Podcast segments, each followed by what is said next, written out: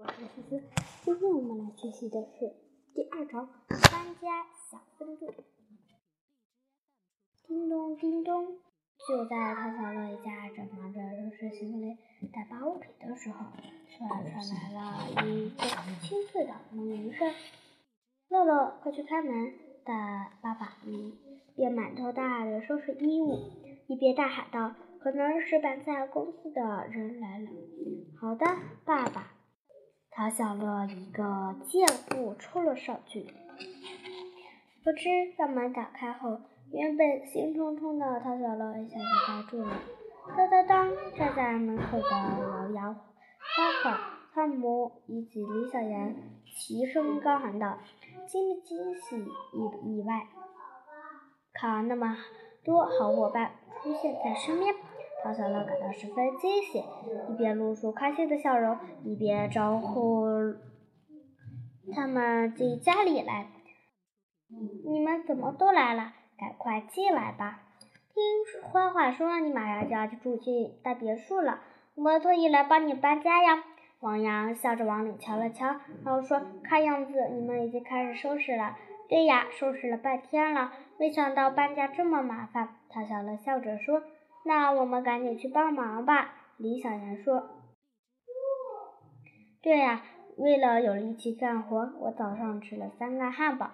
汤阳拍拍肚子说：“哈哈，汤姆，你太逗了。”唐小乐不禁笑道：“这样，在好朋友们的帮助下，唐小乐的搬家行动热火朝天的开始了。乐乐，你带着好朋友们去整理自己的。”卧室里吧，妈妈一边往客厅搬东西，一边说：“剩下的房间和行李你们不用管了。”好的，妈妈。说完，他小乐便和好朋友们一起进自己的卧室，准备整理这里的东西。刚进卧室，他王阳就忍不住大叫一声：“天哪！”他小乐，你一个人住这么一间大房子吗？这有什么好稀奇的呀？他小乐一边收拾堆在地上的衣物，一边淡定地说：“听我爸爸说，我新家的。”卧室有一整层楼，那才叫大呢！你说什么？王雅惊讶的张开了大嘴巴，脸上一副难以置信的表情。接着，他扭头看向花花，迫不及待的问：“花花，你和唐小乐是邻居，你的卧室有多大呢？”我们家的格局和唐小乐的一样，所以花花坐在地上帮唐小乐叠衣服，漫不经心的说：“所以我的卧室和他的卧室一样大。你们都是什么条件呀？”王雅惊。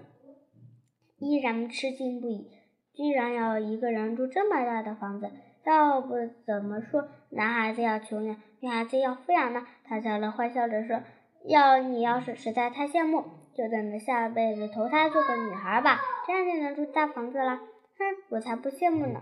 王阳摆出一副不以为然的神情说：“大房子有什么好的？到了冬天，暖气都不够取呢。还是我的小卧室住着温馨。”汤姆，你说对不对？此时，汤姆坐在一个装得鼓鼓的行李箱上，用他吃了的三个汉堡的劲儿往下压虾子，想要拉上离行李箱侧面的拉链，根本没有功夫搭理。汤姆，我跟你说话呢！王阳大声喊道：“啊，你是在喊我吗？”王阳伸手擦了擦额头上的汗水，一脸茫然地问：“发生了什么事吗？”我要，汤姆根本没有听姐姐说的话，我也不打算继续问话题了。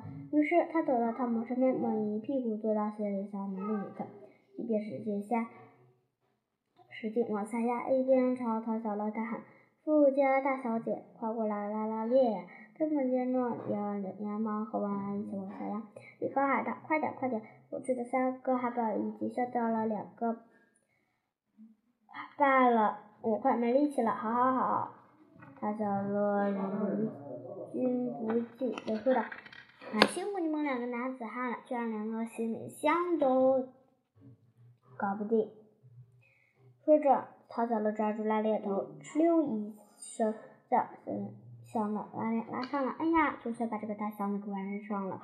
汤姆摸自己的肚子说：“都有点饿了呢。”就在这时，唐小乐的爸爸。走进卧室说：“孩子们，搬家公司的人下午才来，现在马上中午了。叔叔带你们去下馆子，等出来饭回来蒸。”一听下馆子，汤姆兴奋地大喊：“哦，太棒了，有东西吃了。汤姆，你才干了那么点活，怎么就快饿了呢？诺亚一脸疑惑地问。抱歉，你早上默吃了三个汉堡呢。我这叫新陈代谢快。双汤姆双手叉着腰，露出得意的神情。就这样，大家放下了手里的活，和淘早了的爸爸下馆子去了。